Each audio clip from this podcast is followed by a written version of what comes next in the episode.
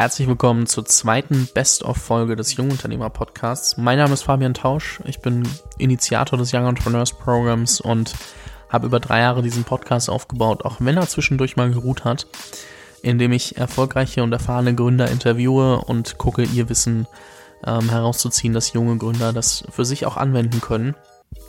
Und entwickle den Podcast gerade zu einer Dachmarke in äh, Deutschland, wo mehrere Medienformate drunter laufen.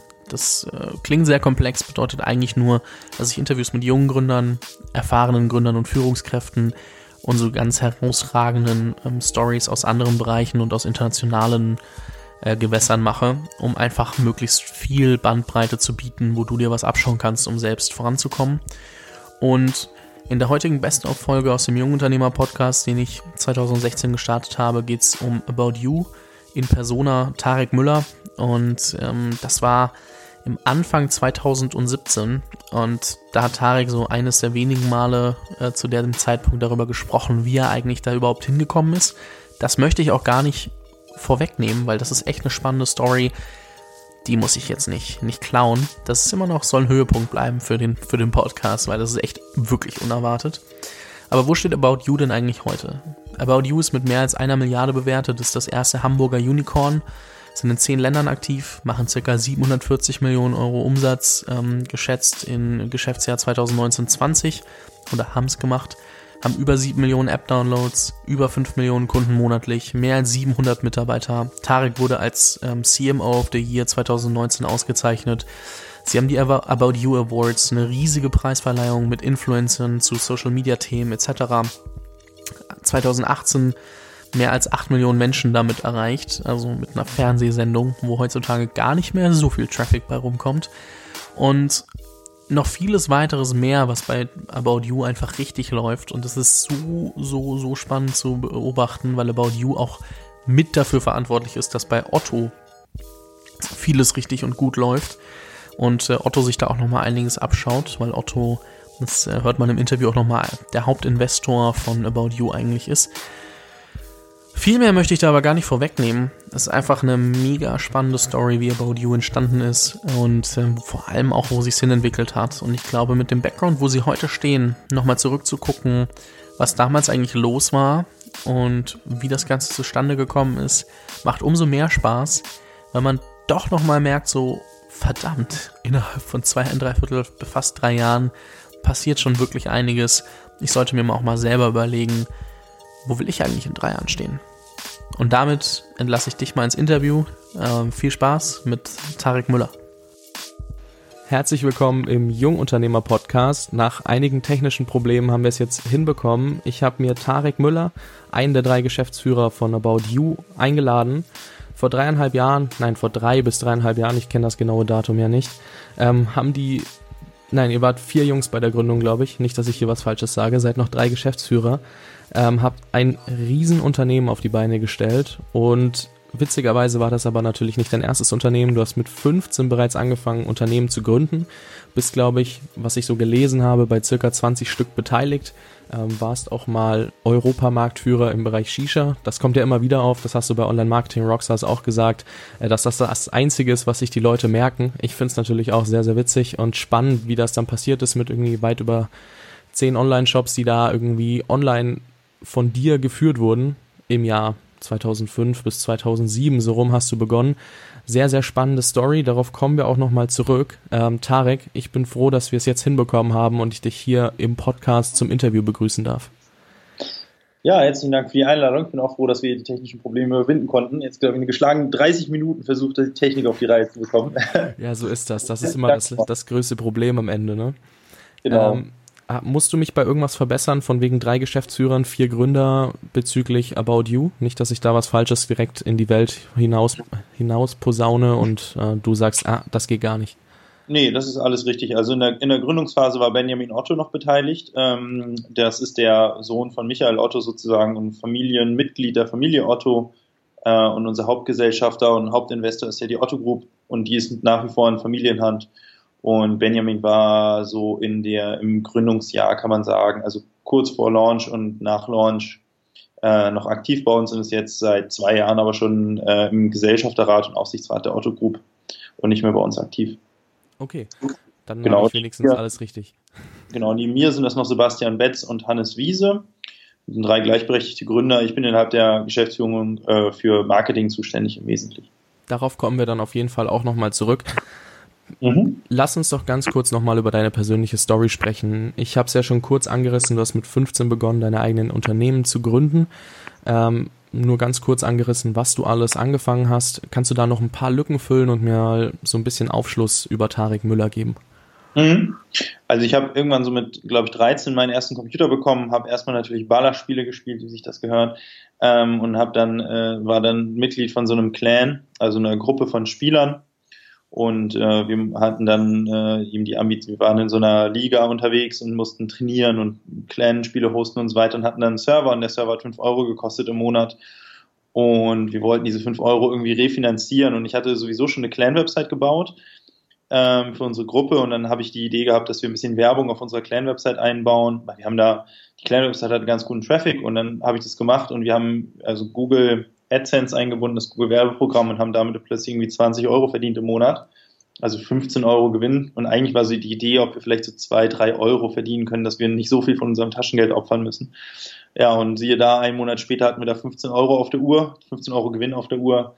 Ja, und das war sozusagen der erste Schritt der unternehmerischen Tätigkeit für mich. Habe dann gemerkt, mir bringt das Spaß, die Werbeplätze zu optimieren, mehr Content zu bauen, zu gucken, wie ich mehr Traffic auf die Seite bekomme, um mehr Werbung irgendwie zu monetarisieren und so. Hab dann relativ schnell eigentlich so meinen Fokus weg vom Spielen hin zu Monetarisierung der Clan-Website gelegt und habe dann angefangen, weitere Websites zu starten und habe mich dann so ein bisschen in SEO reingefuchst, also Suchmaschinenoptimierung. Ähm, habe dann relativ viele Content-Portale aufgezogen, so von 13 bis 16 irgendwie. Mit 15 dann auch einen Gewerbeschein angemeldet, als dann immer die Checks, früher hat man wirklich noch postalische Checks von Google bekommen die nicht auf den Namen ausgestellt waren, richtig shady aus Dublin. Und dann musste man damit so zur Bank rennen. Ich hatte damals irgendwie so mein Jugendkonto bei der Postbank, wurde echt extrem schief angeguckt. Und irgendwann meinte auch mal jemand zu mir, ey, du musst unbedingt mal ein Gewerbe anmelden, das geht gar nicht. Kannst nicht einfach immer irgendwie so 2000 Dollar Schecks pro Monat zur Postbank schleppen als 14-Jähriger ohne Gewerbeschein. Ähm, wurde auch diverse Male zum Bankdirektor zitiert, weil der irgendwie nicht verstanden hat, was das ist. Und das kam ihm alles sehr komisch vor. Naja, und dann habe ich irgendwann meinen Gewerbeschein angemeldet mit 15 und habe dann relativ äh, kurz danach auch angefangen, Online-Shops zu bauen, weil ich gesehen habe, dass überwiegend Online-Shops bei mir werben, habe dann die Online-Shops angerufen, also auf meinen Content-Portalen die Online-Shops angerufen, festgestellt, die zahlen das Doppelte an Google wie das, was ich bekomme. Also Google nimmt sich 50% Cut raus quasi und die verdienen trotzdem noch an jedem Klick so ungefähr das Dreifache. Also hochgerechnet sozusagen könnte ich auch das Sechsfache für einen Klick bekommen oder einnehmen, sozusagen, wenn ich so die Wertschöpfungskette ein bisschen tiefer gehe und den Online-Shop noch selbst betreibe. Und das war für mich so ein bisschen der Grundstein, dann E-Commerce-Aktivitäten zu machen. Sehr viele Nischen-Online-Shops gestartet, unter anderem eben für orientalische Wasserpfeifen, immer das Einzige, was sich die Leute merken können. Dabei hatte ich diverse Online-Shops. Ähm, genau, richtig Ware eingekauft, irgendwie im, im, Kinderzimmer angefangen, Kleiderschrank ausgeräumt, Ware eingeräumt, irgendwann relativ fix ein Büro gemietet, irgendwie mit 15, Lager gebaut mit einem Kollegen zusammen, der so ein bisschen handwerklich begabt war und dann nach der Schule Pakete gepackt und wurde es immer mehr, Mitarbeiter. Irgendwann musste ich die Pakete nicht mehr mit dem Fahrrad zu DHL fahren, sondern DHL kam ins Büro und hat die abgeholt und dann kam so eins zum anderen und daraus sind dann irgendwie diverse Firmen entstanden im E-Commerce und Agenturbereich ähm, in den letzten, ja dann, ich bin jetzt 28 Jahre alt, also quasi in den letzten 15 Jahren kann man sagen. Ja, sehr, sehr ja. spannend. Du hast ähm, tatsächlich auf deiner Seite tarek-müller.de ähm, auch deinen Gewerbeschein, dein zehnjähriges Jubiläum irgendwann gepostet. Also da sind ja. nicht so viele Posts drauf oder Blogartikel, aber den habe ich gesehen und dachte mir so, okay, der heißt natürlich auch geil. So wirklich zehn Jahre und was darin alles passiert ist. Ähm, was du auch gemacht hast, ist. Richtig vernachlässigte Website. Teilweise, ich, tatsächlich habe ich zwei Posts, glaube ich, drei Blogposter drauf und die über mich Seite ist auch unglaublich veraltet. Da sollte man lieber nicht drauf gehen. Ich habe trotzdem mal nachgeguckt heute.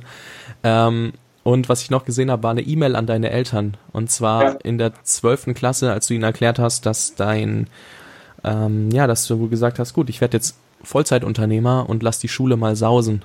Ich habe mir die E-Mail nicht komplett durchgelesen und habe auch nicht geschaut, wie die Reaktion war, aber das kannst du ja mal ganz kurz auflösen. Wie haben deine Eltern denn in dem Moment reagiert?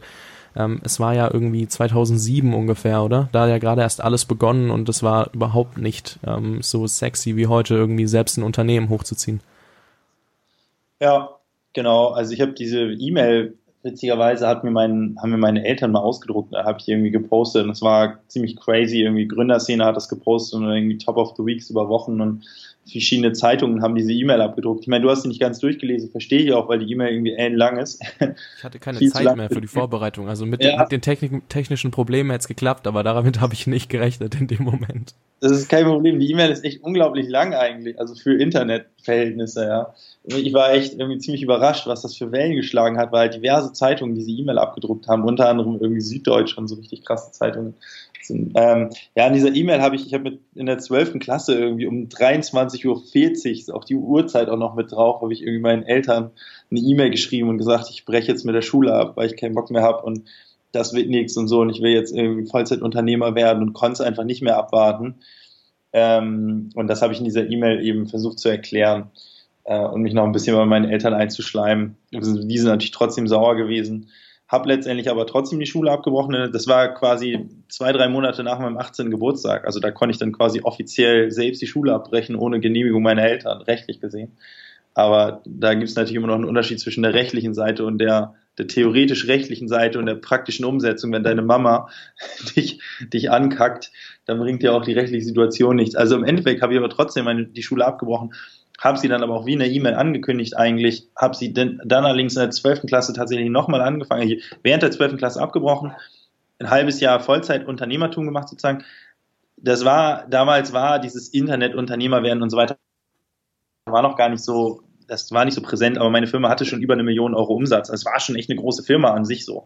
Für damalige Verhältnisse E-Commerce eine Million Euro Umsatz war schon echt fett. Also da gab es gar nicht, das war eine ganz andere Dimension noch, in denen der E-Commerce schwebte damals. War schon echt eigentlich eine der, eine der größeren Online-Shop-Netzwerke sozusagen. Und ich, mir war damals schon klar, das ist meine Zukunft so. Und dann habe ich aber die Schule abgebrochen, habe dann aber wie angekündigt und um quasi meine Mama irgendwie halbwegs zufriedenzustellen, habe ich dann in der 12. Klasse nochmal an, also habe ich nach dem halben Jahr wieder in der 12. Klasse angefangen, allerdings mit dem Deal, ich mache Fachabi. Also nur noch ein Jahr 12. Klasse durchgezogen, irgendwie, glaube ich, mein Fachabi von irgendwie 3-3 oder so, mit wirklich an der Grenze irgendwie Fehlzeiten, alles an die Grenze optimiert sozusagen, denn nicht Präsenz in der Schule, zum Leidwesen meiner, meiner Lehrer natürlich. Und also die Wiese war wirklich einfach nur irgendwie durchkommen und diesen Schein am Ende haben, dass ich halt Fachabi habe und mit Fachabi könnte, kann man nämlich studieren. Also ich glaube, ich kann jetzt nicht Medizin studieren oder so, aber alles andere geht. So, und insofern war dann auch meine Family so halbwegs happy, okay, falls alles in die Brüche geht, kann ich zumindest noch studieren. Und das war dann auch alles gut. Insofern habe ich dann eben noch ein Jahr Schule gemacht dann am Ende, also nachdem ich aber ein halbes Jahr auch schon abgebrochen hatte. Ja, okay, sehr, sehr spannend. Also ich kann mir, kann mir fast vorstellen, dass deine Eltern da nicht ganz so begeistert waren. Ähm, wir haben jetzt schon kurz über die unternehmerische Seite gesprochen. Das wird natürlich jetzt hier noch das Hauptthema. Nimm uns doch mal ganz kurz mit ein bisschen zurück in die Zeit. Äh, was war denn dein größter unternehmerischer Sieg? Uff. Äh, den gab es irgendwie gar nicht. Es gab nicht so den einen Sieg, würde ich sagen. Ich glaube, das Coole ist, so ein Tag im unternehmerischen Leben besteht irgendwie aus 10 Siegen und 20 Niederlagen, irgendwie so gefühlt. Auf jeden Fall mal überwiegen die Niederlagen, würde ich sagen. Ähm, aber es gab nicht so den einen Sieg, ganz ehrlich. Es gab verschiedene, es gab, glaube ich, ganz viele Etappen, die wichtig waren, um bis zum heutigen Tag zu kommen und trotzdem, glaube ich, quasi bin noch weit entfernt von, von so einem Ziel. Ja, und wir haben immer Ziele, oder ich versuche mir eigentlich auch mal Ziele zu setzen, oder wir als Unternehmen setzen uns natürlich auch Ziele irgendwo, aber das sind dann immer so zwei, drei Jahresziele, weil ich glaube, länger kann man eh nicht irgendwie sinnvoll planen. Und wenn wir merken, oh, das sieht so aus, würden wir das Ziel erreichen, setzen wir uns halt ein neues Ziel und insofern besteht eigentlich das seit 15, seit 18 Jahren sind das einfach Etappensiege, würde ich sagen, die so zu verzeichnen sind. Ne? Gibt es dann da so ein Etappenziel, das so die Weichen gestellt hat? Nee, definitiv nicht. Also man kann sagen Gewerbescheinanmeldung oder sowas, aber im Grunde genommen war das auch wirklich nur eine Zwischenetappe, weil ich war ja schon längst unternehmerisch aktiv. Also es war ja zum Beispiel sowas wie ein Gewerbeschein, wo man klassischerweise sagen kann, das ist jetzt zumindest mal so ein Tag, auf den irgendwas zurückzuführen ist, war halt echt irgendwie ein, sozusagen nur eine logische Konsequenz eher als ein Etappenziel, weil das war im Grunde genommen klar, ich habe schon Einnahmen gehabt, ich war gewerblich aktiv so. Das heißt, es war wirklich nur noch so eine Art Formalie. Kann man aber sagen, ist natürlich irgendwo so ein Etappenziel gewesen, aber insofern ist es schwer zu sagen, da gab es nicht so dieses eine Event, wo ich sagen würde, wow, das war jetzt eine Weichenstellung. Aber es gab halt viele, viele, viele, sage ich mal in Anführungsstrichen, kleinere Weichenstellungen. Ich habe zum Beispiel zwei meiner Unternehmen an die Group verkauft, gemeinsam mit meinem Kollegen hier Sebastian Betz. Ne? Das ist natürlich irgendwie eine Etappe für einen Unternehmer, irgendwie sein ein Unternehmen mal zu verkaufen. Auf der anderen Seite hatte ich vorher auch schon mal ein, Unternehmer, ein Unternehmen verkauft und hatte auch in einem anderen Unternehmen mal die Mehrheit abgegeben. Also auch da muss man sagen, das war halt dann sozusagen auch wieder eher so eine Art logische Konsequenz, als jetzt irgendwie so ein Riesenschritt. Ich, also wenn ich irgendwie eins gelernt habe, dann es gibt diese Riesenschritte irgendwie selten. Ja, meistens ist es doch irgendwie, sind es ganz, ganz, ganz viele kleine Schritte, die man irgendwie geht. Und wenn man dann zurückblickt, kann man sagen, so, oh stimmt, wenn man dieses ganze Kapitel zusammenfasst, dann war es ein großer Schritt, aber wenn man in der Situation sind es eben ganz viele kleine Schritte irgendwie immer.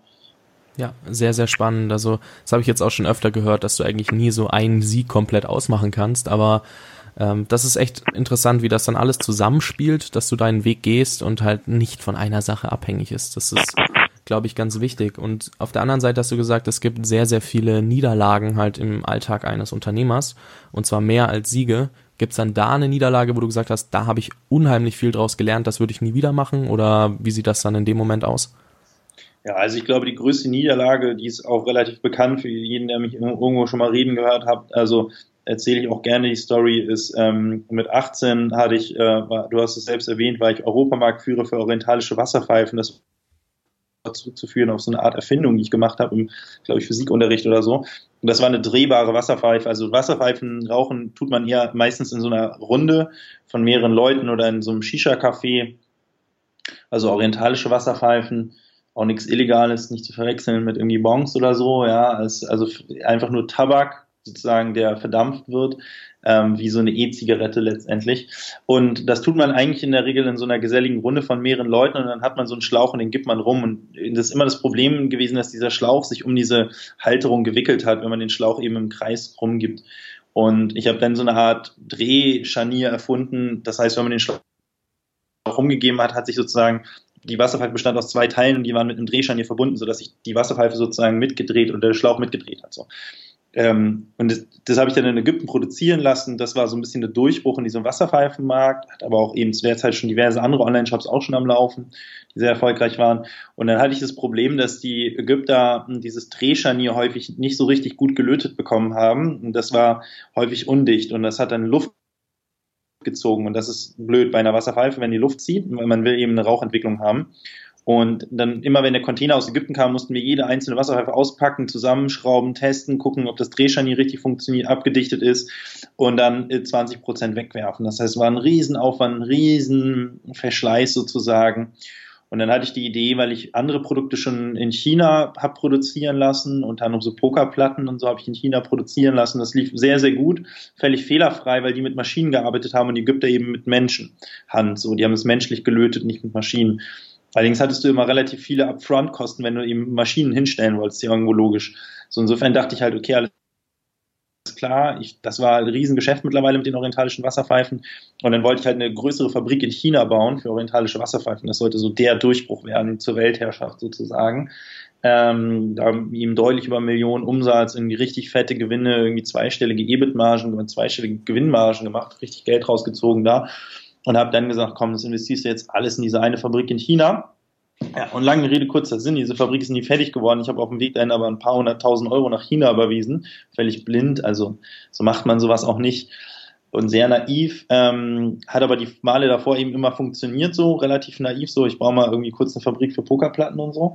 Und naja, Fabrik wurde nie gebaut, extrem viel Geld versenkt, hatte dann keine Ware mehr, so, äh, Umsätze sind runtergegangen, weil ich die Ware nicht mehr äh, die Ware halt nie ankam. Ich habe in der Zwischenzeit auch nicht im Großhandel ausreichend geordert, hatte Vororders, die mussten storniert werden, musste ich Geld zurücküberweisen, bla bla bla.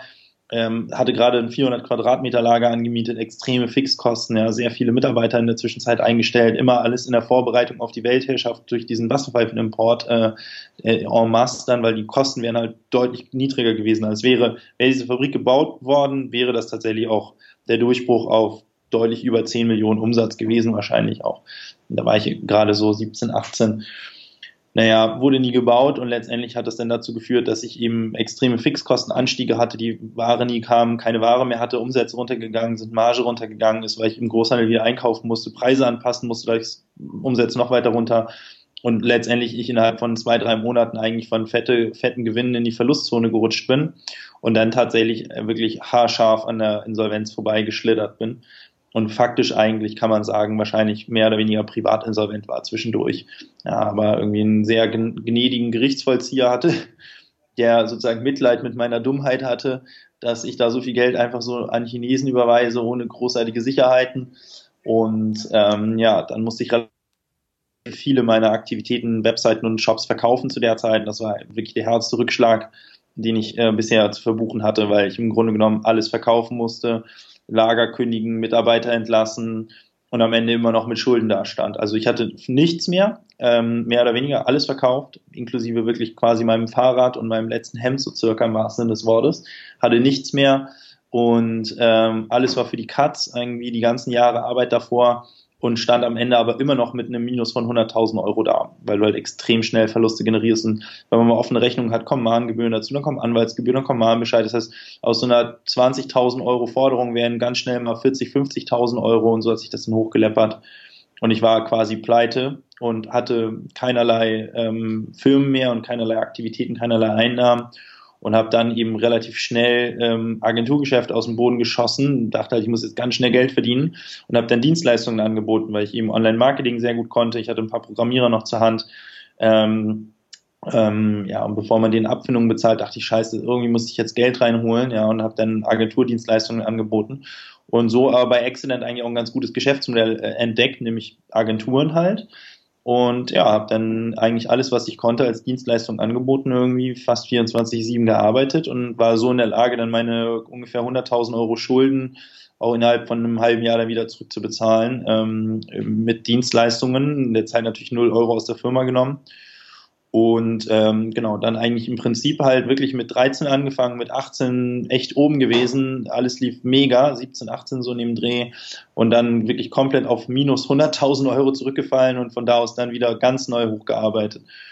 Ja, und das war auf jeden Fall quasi äh, eine, natürlich eine verrückte Erfahrung halt. Ne?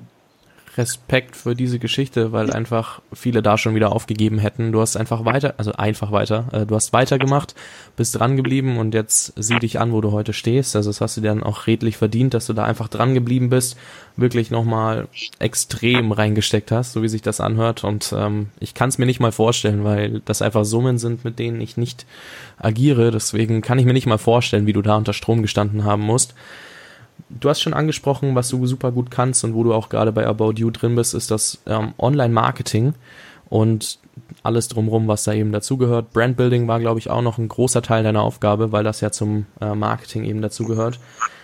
Was muss die Jungunternehmer-Community unbedingt über Online-Marketing wissen, was sie vielleicht jetzt nicht so standardmäßig überall hören könnte? Gibt es da irgendwas, wo du sagst, hey, das darfst du einfach nie vergessen, wenn du Online-Marketing machen möchtest, das brauchst, weiß was ich. Ja, ich glaube, das gibt es nicht. Also Online-Marketing ist extrem viel Fummelarbeit und das Coole und Fiese am Internet in dieser Online-Marketing-Szene ist, dass sie sehr vernetzt ist und eigentlich jeder relativ offen über das spricht, was gut funktioniert. Das sorgt halt dafür, dass man, glaube ich, relativ schnell reinkommt, so in wie funktioniert Facebook Advertising, Google und Co. Allerdings sorgt es eben auch dafür, dass alle immer relativ schnell auf dem gleichen Wissensstand sind und man halt immer wieder neue Nischen entdecken muss und irgendwo der Erste sein muss, ähm, um, wenn man, wenn es um neue Marketingkanäle geht. Ne? Insofern glaube ich, gibt es nicht diese eine Geschichte, die einen dann zum Sieg verhilft im Online-Marketing, sondern das Einzige, was glaube ich einen ähm, weiterhilft, ist halt immer extrem schnell zu sein und fuchsig sozusagen auf der Pirsch nach neuen Marketingmöglichkeiten und Tools und Kanälen und Seiten und bla bla bla. Ähm, äh, und da der Erste zu sein, der halt als Advertiser eben voll durchstartet oder irgendeinen besonderen Kniff raus hat.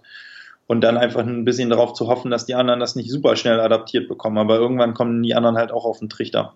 Und dann muss man eben schon was Neues haben. Ne? Kannst du dann mal sagen, was derzeit gut funktioniert, zum Beispiel bei About You, oder sind das wieder Geschäftsgeheimnisse, wo du sagst, na, gerade haben wir da irgendwas, was wir testen, können wir nicht preisgeben? Also den ganz heißen, neuesten Scheiß, den können wir nicht preisgeben. Grundsätzlich glaube ich sozusagen ist About You noch so ein bisschen anderer Case jetzt, als wenn man, sag ich mal, ein eher normales Unternehmen aufbaut, was jetzt nicht irgendwie mit ein paar hundert Millionen Euro von Investoren gebackt ist. Wir bei About You haben eher die Herausforderung, dass wir alle Marketingkanäle bespielen müssen, weil wir eine gewisse Größe erreichen wollen in kurzer Zeit. Ähm, das heißt, für uns ist es eher die Herausforderung, das Zusammenspiel aller Marketingkanäle, gerade weil Mode so ein Thema ist, wo man eben mehrere Kontakte braucht mit einer Marke und auch mit einer Website, bis man dann kauft. Ähm, bei uns geht es dann eher so um Themen wie Customer Journeys auswerten, zu überlegen, was zeigt man dem Kunden idealerweise als ersten Banner, als zweiten Banner, als dritten Banner. Immer in dem Wissen, dass man eben schon ihm 10, 20 Werbeanzeigen zeigen muss, bis er irgendwie kauft in der Regel. Ne? Und dann muss das Ganze so eine Art Geschichte ergeben, die der Kunde sozusagen von einer Marke wahrnimmt, idealerweise die ihn dann am Ende dazu bringt zu kaufen. Weil wir sind ja nicht die Ersten, die irgendwie Mode im Internet verkaufen, so. Das heißt, irgendwie nur zu sagen, hey, guck mal, wie geil, du kannst jetzt Mode im Internet bestellen, das funktioniert halt nicht, ne? Das ähm, weiß der Kunde schon. Das heißt, es geht eher darum, ihn zu überzeugen, warum man bei meinem eigenen Anbieter kaufen muss. Und das dann eben Herausforderungen und Zusammenspiel aus ganz vielen Dingen. Auf der anderen Seite sind wir auch immer hinterher, neue Kanäle zu probieren, zu testen und wir sind, glaube ich, auch in vielen Bereichen ähm, sind wir so, sind wir schon die ersten, die eigentlich äh, im großen Stile dann mal einen Kanal äh, angehen. Da gab es dann aber schon vorher diverse One-Man-Shows, die das schon längst vor uns rausgefunden haben. Aber ist immer noch ein bisschen was anderes, sozusagen als Firma etwas anzugehen, als Organisation versus als Einzelperson sozusagen, als One-Man-Online-Marketing-Show. Ne? Zum Beispiel im Thema Influencer-Marketing, was ja gerade so in aller Munde ist. Das haben wir halt auch schon vor drei Jahren gemacht, als das Wort noch nicht mal gab. Ähm, und das, äh, da steigen die Preise aber auch zunehmend. Also es wird zunehmend weniger attraktiv für uns, weil halt eigentlich alle Marken da gerade auf den Trichter kommen. Teilweise dann eben auch absurd viel Geld dafür bezahlen, was sich gar nicht rechnet für die, weil die das gar nicht richtig auswerten. Einfach nur so ein bisschen diesem Hype hinterherrennen. Das heißt, wir müssen dann schon im Prinzip auf dem nächsten Kanal unterwegs sein, wenn das Ganze so im Massenmarkt angekommen ist. Und da sind wir immer hinterher. Okay, wenn du jetzt sagst, äh, für eine Einzelperson ist nicht alles relevant, was würdest du einer Einzelperson empfehlen, wo du sagst, das kannst du jetzt guten Gewissens empfehlen, weil das nicht der neue heiße Scheiß bei euch ist? Ich glaube, da gibt es so viel, du, das weiß ich im Zweifel auch nicht mehr, weil ich nicht mehr sozusagen, mein Fokus nicht mehr so im, im Finden von kleinen Nischenlücken ist, so wie früher. Ähm, das heißt, wenn ich das weiß, dann ist es im Zweifel schon zu spät. Ja, weil dann, wenn es bei mir angekommen ist, dann wissen es schon zu viele. Das ist schon kein Geheimnis mehr sozusagen mittlerweile. Ähm, aber jetzt einmal vor zwei, drei, vier Jahren sind extrem viele mal ein Beispiel zu nennen, eben damit durchgestartet, Produkte zu entwickeln und die auf Amazon zu verticken. Ja. Oder was ich jetzt zum Beispiel gefunden habe, äh, was mir letzt einer erzählt hat, was er gemacht hat, irgendwie ein paar Jahre waren, ähm, der hat die Preisunterschiede zwischen Amazon und eBay ausgenutzt. Also der hat im Prinzip geguckt, wo werden Sachen bei eBay teurer getradet, als sie bei Amazon angeboten werden.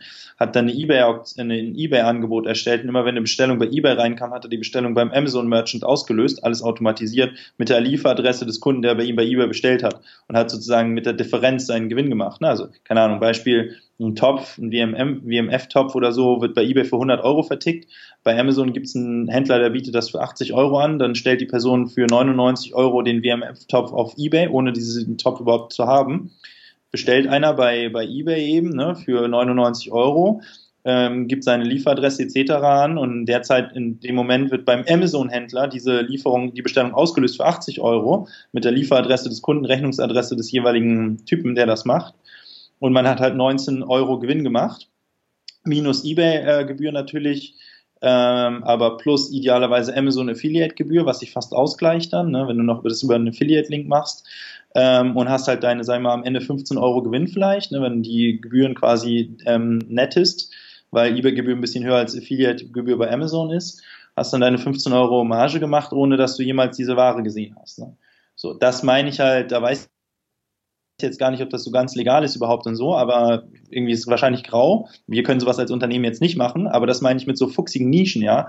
Und wenn du das dann halt automatisiert machst über Bots, die einen Feed rausscrapes bei Amazon, den den eBay-Feed ballerst, ne, die ganzen Bestellauslösungen halt mehr oder weniger halb automatisierst oder automatisierst und dann machst du vielleicht 5 Euro Marge mit jeder Transaktion, aber das halt mal 300 am Tag, ja, mal 30, kannst du ausrechnen, was da an Kohle am Ende übrig bleibt. Ne? So, und das ist aber eine Geschichte, das funktioniert immer nur kurzzeitig, weil diese Lücken werden geschlossen sozusagen diese Preisunterschiede. Und wenn das dann irgendwie 50 Leute machen, dann hast du deine Marge auch nicht mehr oder 100 Leute oder 200. Das meine ich mit, das sind immer Sachen, die zeitlich begrenzt funktionieren, die aber eben ein ganz guter Kickstart sein können, um sein eigenes Unternehmen zu, zu ähm, bauen. Ne? Aber weißt du, jetzt erzähle ich das, bis das bei mir angekommen ist, wissen das schon 1000 Leute in Deutschland oder 500 Leute oder 200 oder was weiß ich, auf jeden Fall eine ausreichend große Masse, dass ich das jetzt hier erzählen kann, der Zug wahrscheinlich abgefahren ist für diesen Trick. Ne? Ist aber kein Problem. Ist ja sogar vorteilhaft, weil dann sehen die Leute genau, also dann sieht jeder Hörer genau, wie das eigentlich funktionieren kann, aber wie es nicht funktioniert, weil es einfach schon zu spät dafür ist. Aber dann hat jeder schon ein Beispiel, genau so und so hätte es funktionieren können. Das ist ja, schon mal ganz gut von diesen Lücken gibt es halt hunderte im Internet, ne, wo man halt ein paar tausend Euro verdienen kann als Einzelperson. Darauf kannst du aber kein komplettes Unternehmen bauen, also ein About You oder so. Da kannst du kein Unternehmen einer signifikanten Größe draus bauen, aber das kann halt ein guter Weg sein, um mal unternehmerisch zu starten. Ne? Ja, was ich bei About You jetzt speziell super spannend fand, war, ich weiß gar nicht, ich habe da bisher tatsächlich nur ein oder zweimal bestellt und es war bei 50% auf alles Aktionen. Da sind sie mir so richtig ins Auge gestochen oder da seid ihr mir so richtig ins Auge gestochen, aber ihr wart halt auf einmal da. Das belegt ja auch die Story. Ihr habt vor drei Jahren, drei Jahren, dreieinhalb Jahren gestartet und ähm, seid jetzt ja schon sehr, sehr groß unterwegs. Und ihr wart einfach auf einmal da. Und es gibt heute noch Leute, die sagen, hey, About You, hä, kenne ich gar nicht, mit wem sprichst du da? Und die anderen sagen, wow, warte mal, About You, das ist doch diese neue große Modefirma, wo ich mir denke, so, es ist echt geteilte Meinung in Deutschland. Manche kennen es, manche kennen es nicht aber irgendwie ist es schon so 50-50 und das innerhalb von zwei, drei Jahren ist ja auch schon ein rasanter Aufstieg. Was glaubst du, gehört dazu, um so ein Unternehmen auf, aus dem Boden zu stampfen? Ist es dann das Kapital? Sind es die richtigen Leute? Ist es wieder ein Zusammenspiel von allen Komponenten? Ähm, was macht euch, also warum habt ihr es geschafft, so groß zu werden in so kurzer Zeit? Also erstmal ist 50-50 ziemlich genau das, was unsere Marktforschung auch sagt, wenn du die Gesamtbevölkerung betrachtest bei Frauen zwischen 20 und 49 beispielsweise kennen uns mittlerweile schon 85 Prozent. Also kann man fast sagen, fast jeder. Also Marfo 85 Prozent heißt wirklich fast jeder. Ein Zalando zum Beispiel hat da irgendwie so 93 oder so, also 100 erreicht man nie. Ähm, bei Männern hingegen sind es ein bisschen weniger. Wahrscheinlich hast du in der Tendenz mit eher mit Männern gesprochen. Männern ist ungefähr so, Männer zwischen 20 und 49 sind so ungefähr 50, 60 Prozent, Frauen eben 85 ungefähr. Ähm, genau. Äh, also das ist aber auch was, was uns selbst irgendwie unsere eigenen Erwartungen übertroffen hat. Also wenn du in urbanen Regionen unterwegs bist und so, kennt mittlerweile About You eigentlich jeder, kann man fast schon sagen. Und die Männer, die haben wir auch bald im Sack. Also es ist noch eine Frage von einem Jahr oder so, dann kann man wirklich eigentlich sagen, jeder müsste uns kennen, äh, der nicht hinterm Mond lebt und unter 50 ist. Ähm, ja, was der Erfolg, also ich glaube, das Kapital erstmal ist es nicht, weil es gibt viele Unternehmen, die im Modebereich mit so viel Kapital ausgestattet wurden, wie wir und es nicht geschafft haben. Ähm, die Mode ist, Mode ist wirklich eigentlich eines der umkämpftesten Gebiete, die es gibt. Mode und Elektronik, würde ich sagen. Weil halt ultra hohe Umsätze dahinter liegen, wenn du es schaffst. Weil halt so viele antreten. Das heißt, Kapital alleine bringt dir nichts. Ich glaube, es ist irgendwie so eine Art Mischung aus, schon Kapital natürlich brauchst du, Team, mega viel Glück, ähm, richtigen Umstände irgendwie und halt vor allen Dingen halt jeden Tag irgendwie einen Schritt weiterkommen. Also so die alten Handelshasen sagen immer, Retail ist Detail. Und das glaube ich auch. Also Handel oder E-Commerce halt richtig zu machen, ist am Ende wirklich ein Zusammenspiel aus tausenden von Faktoren und Prozessen, die halt glatt laufen müssen, damit ein Kunde am Ende irgendwie happy ist. Plus mit gutes Marketing. Und viele scheitern einfach daran, irgendwie diese vielen Kleinigkeiten hinzubekommen. Ja, und viele Kleinigkeiten ergeben dann am Ende ein gutes Sortiment die richtigen Sachen, die du dem jeweiligen Kunden aussteuerst, Personalisierung sozusagen, guten Content, eine gute Marke, die sich die Leute merken können, die irgendwie einen Mehrwert stiftet für den Kunden und einen guten Online-Shop und dann noch gespickt, gespickt eben, gespickt eben mit einer guten Prozesskette, also dass die Ware schnell genug ankommt, der Customer Service funktioniert und all diese Dinge eben auch Hand in Hand gehen. So. Und wenn das alles irgendwie eintritt, äh, glaube ich, dann, dann hat man irgendwie eine gewisse Erfolgswahrscheinlichkeit und dann braucht man noch eine Riesenportion Glück. Okay, also mit Glück habe ich jetzt in dem Moment nicht gerechnet, muss ich ehrlich sein. Aber trotzdem wirklich auch hier wieder, das, ich habe auch mit der Antwort an sich habe ich gerechnet, dass es nicht das Kapital alleine ist. Das war mir fast klar, weil äh, selbst wenn du da 300 Millionen äh, gebackt bekommst, dann hast du halt trotzdem das Problem, was machst du damit? Du kannst es halt einfach rausschmeißen oder du setzt es sinnvoll ein und versuchst da eben das Maximum rauszuholen, was natürlich auch das Ziel ist. Und ihr scheint das ja sehr, sehr gut und sehr erfolgreich gelöst zu haben. Also wenn euch wir wirklich schon... Wir haben bisher auch nur einen Bruchteil dieser 300 Millionen. Also es ist quasi public, dass Otto uns mit äh, theoretisch 300 Millionen Euro Kapitalzugriff ausgestattet hat, sofern wir Milestones erreichen. Davon haben wir einen Bruchteil ausgegeben bisher nur. Ne? Das macht es natürlich noch interessanter. Also, weil man liest immer nur diese 300 Millionen. Man kennt ja eure Zahlen dann auch nicht alle. Ne? Ich habe auch ähm, bisschen verrückt nach einer Bewertung gesucht, weil ich irgendwann mal was von 320 Millionen gelesen habe. Aber am Ende habe ich auch nichts dazu Genaues gefunden, weil geht vielleicht auch nicht jedem was an, aber ich fand es einfach mal interessant.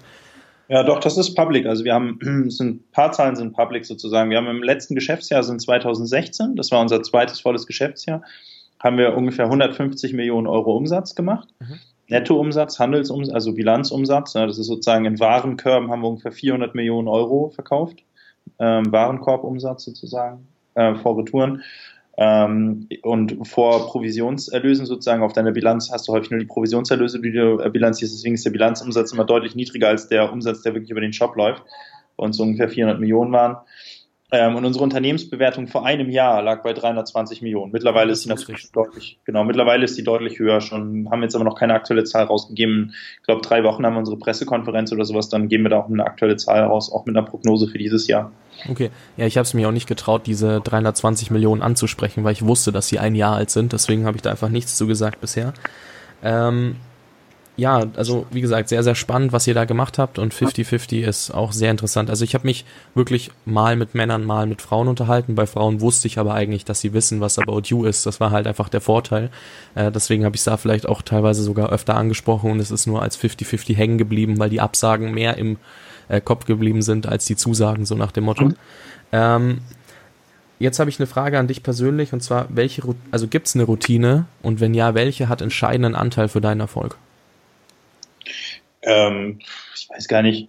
Also ich bin mittlerweile so, dass ich irgendwie versuche, mein Leben irgendwie relativ ähm, stressfrei zu halten, weil die Arbeit schon krass viel Stress ist so.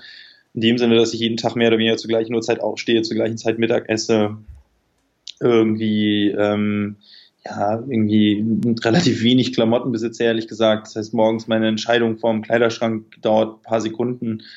Ähm, so und ja, irgendwie versuche sozusagen schon so eine gewisse Regelmäßigkeit in mein Leben reinzubringen, weil äh, Firma schon genug Chaos ist und Unregelmäßigkeit. So. Aber ansonsten gibt es keine Routinen jetzt oder sowas. Nicht, ja, gibt es nichts Besonderes irgendwie. Naja, doch, in dem Moment sind es ja dann die festen Zeiten, die du dir setzt, oder? Die so deine Ankerpunkte am Tag sind, die dann auch dafür eben sorgen. Ja. Okay. Ähm, hast du eine Buchempfehlung, wo du sagst, das Buch muss jeder mal gelesen haben, oder bist du nicht so der Lesefreak? Also ich lese sehr viel, aber keine Bücher eigentlich. Ich lese viel Blogs ähm, und Artikel und Magazine und so, ganz, ganz selten Bücher. Gibst du uns dann einen Blog, eigentlich den ich nie. verlinken kann? Kassenzone.de und Exciting Commerce lese ich so am meisten. Kassenzone, Exciting Commerce sind so Kurzmeldungen eher, so ein bisschen was geht gerade ab und Kassenzone sind eher echt tiefe Analysen, echt mega lange Artikel, teilweise irgendwie zwei, drei DIN A4 Seiten. Sehr, sehr schlau. Von Alex Graf, mit ihm zusammen habe ich auch eine Firma zusammen gegründet vor ein paar Jahren mit ihm und Nils Seebach und der macht, der schreibt echt krass schlaue Sachen, finde ich. Auch nicht nur E-Commerce-Sachen, sondern auch so über Digitalisierung generell und so. Gut, wird auf jeden Fall in den Shownotes verlinkt, dann kann sich da jeder mal einlesen, den das Thema mehr interessiert. Jetzt habe ich nur noch eine kurze Sache. Ich habe es dir schon vorher gesagt, wir müssen ganz kurz darüber sprechen, warum dieses Interview überhaupt stattfindet. Ich erzähle nämlich immer, dass, äh, weil ich werde wirklich oft gefragt, ja, Fabi, wie kommt's, dass du mit solchen Leuten sprechen darfst, sei es der Gründer von Flixbus Daniel jetzt zum Beispiel, also Daniel Kraus, sei es jetzt dann eben du, also Tarek. Und ich sag halt, ja, ich, manchmal musst du dreist sein oder halt am richtigen Ort sein. Und ähm, ich habe die Story auch schon oft erzählt. Ich bin während Casey Neistat bei Online Marketing Rockstars vor zur Bühne gelaufen, weil ich gesehen habe, du stehst dort. Hab dich nämlich am Tag vorher verpasst.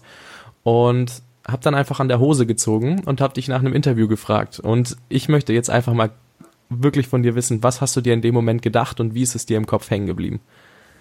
Äh, also das ist auf jeden Fall schon mal eine richtige Taktik, glaube ich, generell für irgendwie Erfolg haben. Also weil, weißt du, jetzt kann ich glaube ich, sagen, sozusagen kommen die Leute häufig auch auf mich zu und wollen irgendwas von mir, aber das war natürlich die ersten zehn Jahre überhaupt gar nicht so, ja. Das heißt, die ersten zehn Jahre habe ich das genauso gemacht wie du, bin überall hingerannt, immer gefragt, rein, ne, ein bisschen selbstbewusst, ein bisschen echt über seinen eigenen Schatten springen und so. Und insofern, was ich mir ehrlich gesagt, hättest du mir eine E-Mail geschrieben, wenn ich ganz ehrlich bin, hätte ich abgesagt, weil wir momentan eigentlich ich echt Presse eigentlich vermeide oder wie immer sehr konzentriert Presse, wenn ich das jetzt mal so als Presse, würde ich als Presse oder Öffentlichkeitskommunikation mal verbuchen, weil wir halt hier 100% fokussiert sind auf unser Unternehmen und wir drei Gründer auch für uns gesagt haben, wir müssen Ablenkung minimieren und Öffentlichkeitsarbeit irgendwo Sachen nach außen kommunizieren, ist immer irgendwo Ablenkung, weil dann gibt's Reaktionen, Rückfragen auf Twitter, auf Facebook, auf was weiß ich so. Ne? Also lenkt davon ab, hier irgendwie arbeiten zu können. Und insofern hättest du mich per E-Mail gefragt, hätte ich definitiv abgesagt und dir gesagt, du pass mal auf, äh, beziehungsweise ich hätte das in ein Zeitfenster gesteckt. Wir machen jetzt unsere Pressekonferenz in drei Wochen, hätte ich wahrscheinlich gesagt, du komm vorbei oder so, aber da haben wir irgendwie einen Tag und dann 15 Minuten und dann lass uns kurz reden, aber keine großen Sachen irgendwie, außer in Ausnahmen jetzt so. Ähm, irgendwie Online-Marketing, Rockstars Podcast oder auch immer mitgemacht, aber das sind dann auch andere Gegebenheiten, die dann dazu führen letztendlich. Und als du mich angehauen hast, dachte ich halt so, ja, geiler Typ. Ne? Also genauso muss man es machen. Ich finde das, ähm, also du hast das auch auf eine nette Art gemacht. Das war nicht irgendwie, ich habe es nicht als dreist empfunden oder als nervig oder störend oder so. Ich finde, du hast das sehr gut gemacht. Du hast den richtigen Moment ab gepasst. Es war gerade nichts, also es war, Casey hatte gerade seine Show abgezogen auf der Bühne. Ich war auf dieser äh, Showbühne und habe irgendwie Fragen gestellt und so weiter und wurde da eingebunden und so weiter. Aber es war gerade auch einfach nichts. Also du hast mich nicht gestört bei irgendwas oder so. Hast sehr nett gefragt. Und insofern dachte ich, hey, das ist irgendwie eine coole Sache. Ein junger Unternehmer, irgendwie finde ich sowieso irgendwie sehr löblich. Denke irgendwie viel mehr Leute müssten gründen. Also mich hat das Thema irgendwie gecatcht, du hast es schlau gepitcht, du hast einen guten Moment abgepasst und insofern ist mir die Situation auf jeden Fall auch voll in Erinnerung geblieben. Hab dann ja leider die ersten zwei, drei E-Mails nicht geantwortet, weil ich da gerade mega im Stress war, aber dann bist du auch voll dran geblieben. Ne? Auch das so der Fehler, der typische Fehler irgendwie, schreiben dann eine E-Mail, ich antworte nicht, weil halt ich irgendwie am Tag ein paar hundert E-Mails bekommen und du bist halt dran geblieben, hast irgendwie nachgehakt und dann habe ich mir die Seite angeguckt und fand das alles irgendwie sehr solide, was du machst und so weiter. Insofern, das hat dann, hat mich alles irgendwie total überzeugt. Ne? und habe mich natürlich auch geehrt gefühlt, dass du mich da fragst jetzt. Ne? Ja, ich nehme das jetzt mal sehr als Lob auf und freue mich hier gerade so, freue mir so einen Ast ab quasi, weil das ist immer das, was ich den Leuten auch erzähle. Ich meine, das hören hier 2.000, 3.000 Leute zu und die fragen mich dann auch jedes Mal, ja, wie, wie machst du das? Und ich erzähle halt immer zum Beispiel diese Story, weil das ist halt wirklich das, insofern, ich sehe es als dreist, weil eigentlich hast du ja Casey gerade ein bisschen zugehört, weil er hat gerade ja nur noch seine Fans, die in der Crowd standen, vor der Bühne hat er dann noch das Q&A gemacht. Witzigerweise war ich offiziell gar nicht auf der Konferenz, sondern bin über den, also Online-Marketing Rockstars Gründer, der jetzt auch schon im Podcast dabei war, Christian Müller, also einen der drei mit reingekommen, den ich witzigerweise auch fünf Minuten vorher kennengelernt habe. Er hat mich dann mit auf die Konferenz genommen und da habe ich gesehen, da steht Tarek und wenn ich ihn jetzt nicht frage, dann werde ich ihn nie ins Interview bekommen, weil es war mir halt einfach klar, dass du keine Zeit dafür hättest. Und dann dachte ich mir so, gut, es kostet es, was es wolle. Casey hat jetzt gerade nicht so viel zu erzählen für die komplette Allgemeinheit und du bist auch nicht mehr eingebunden, da muss ich jetzt dahin gehen und nachfragen. Dann war es ja schon mal schön, ich habe mich mega gefreut über dieses, also einmal, dass du das jetzt nicht als störend empfunden hast. Zweitens, dass du gesagt hast, ja komm, klar, machen wir, schreib mir über LinkedIn oder Xing. Ich hatte beide Profile irgendwie zwei Wochen vorher deaktiviert. Ich habe sie dafür wieder aktiviert und hab dir auf beiden Profilen geschrieben. Ich habe gemerkt, okay, da, da werde ich so schnell keine Antwort bekommen. War dann aber auch so dreist, hab dich auf Facebook gesucht, hab dich dort genervt, bis du irgendwann gesagt hast, okay, jetzt genau. schaue ich mal nach. Aber es war halt einfach so, ähm, ich hätte jetzt irgendwie wirklich nur auf LinkedIn und Xing schreiben können und wenn ich nicht dran geblieben wäre, dann hätte ich einfach ein Problem gehabt, weil dann würden wir jetzt nicht hier sitzen. Und das war halt so dieses, auch wie du sagst, das der größte Fehler ist, nicht dran zu bleiben. Selbst wenn du eine Zusage hast, ist das noch definitiv nicht das Ende. Das Ende ist, wenn der Termin vorbei ist und du sagen kannst, gut, wir haben es im Kasten. Was machen ja. wir jetzt so? Das ist dann das Ende des Ganzen, dieses, wenn man es ganz blöd nennen will, ist es ja dann auch so Interview-Akquise gewesen. Und äh, du musst da halt einfach dranbleiben, egal ob du jemanden nur kennenlernen willst, ihn zum Kaffee einladen möchtest oder ihn ins Interview einladen möchtest, du musst halt einfach nachfragen, weil ganz ehrlich, du hast halt nun mal genug zu tun. Wenn du für so einen kleinen Pimp wie mich da keine Zeit hast, dann wäre das auch voll verständlich. Und deswegen bin ich ja froh, dass ich die Möglichkeit hatte, dich da äh, doch auf eine andere Art und Weise zu fragen, die dann auch im Kopf bleibt. Und das äh, zeigt ja dann auch wieder, dass es eigentlich das einzig Notwendige ist, irgendwie anders zu sein, um dann auch im Kopf zu bleiben. Ja, das stimmt.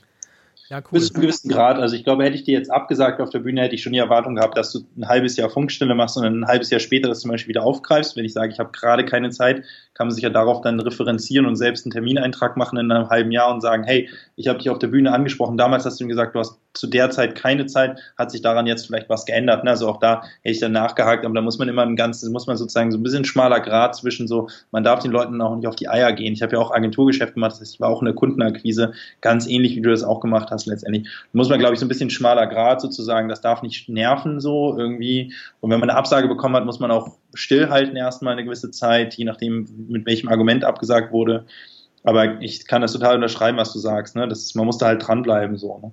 Und tatsächlich auf LinkedIn und Xing, ne, das da gucke ich ehrlich gesagt irgendwie fast nie, ne? So, und das ist dann voll untergegangen. Gerade nach der OMR habe ich halt hunderte von Anfragen bekommen von Leuten, mit denen ich gar nicht geredet habe, ne? Und sagen, da bist du dann in dieser Flut untergegangen. Insofern war es dann ganz richtig, bei mir bei Facebook oder anderen Kanälen halt nachzuhaken. Ja, Facebook war so das erste, was ich noch, wo ich dann immer schaue, wenn ich die Leute sonst nicht erreiche, weil es halt der Kanal ist, wo die Leute doch mal in die Nachrichtenanfragen gucken. Und ähm, ja, hat funktioniert. Ich bin super froh und ich weiß, dass du jetzt deinen nächsten Termin hast. Äh, ja. Äh, deswegen bin ich auf jeden Fall nochmal super, super dankbar, dass du dir die Zeit genommen hast. Ähm, Freue mich richtig, mit dir gesprochen zu haben und ähm, wünsche dir auf jeden Fall noch einen geilen Tag. Gerne, dir auch. Ich, ciao. ciao. Europas größter Shisha-Händler und jetzt Milliardenunternehmen auch nicht gerade der Weg, den man unbedingt erwartet hätte. Ich hoffe, äh, war auch ähnlich insightful für dich äh, wie für mich. Ich finde es sehr, sehr spannend, ähm, Tarek's Story zu hören und auch wie wenig Leute die mitbekommen haben, obwohl er ja doch immer wieder in der Presse landet, immer wieder irgendwo präsent ist und die Story auch immer öfter erzählt. Aber die Leute glauben es irgendwie nicht so ganz, weil es ja doch eher unüblich ist, wie das Ganze passiert ist. Ähm, schon mal vielen lieben Dank fürs Zuhören.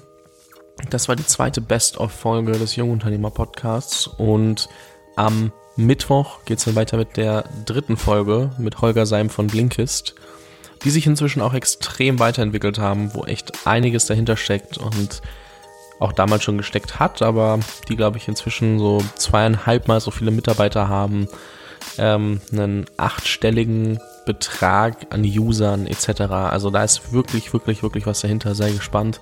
Und wir hören uns am Mittwoch wieder. Dein Fabian.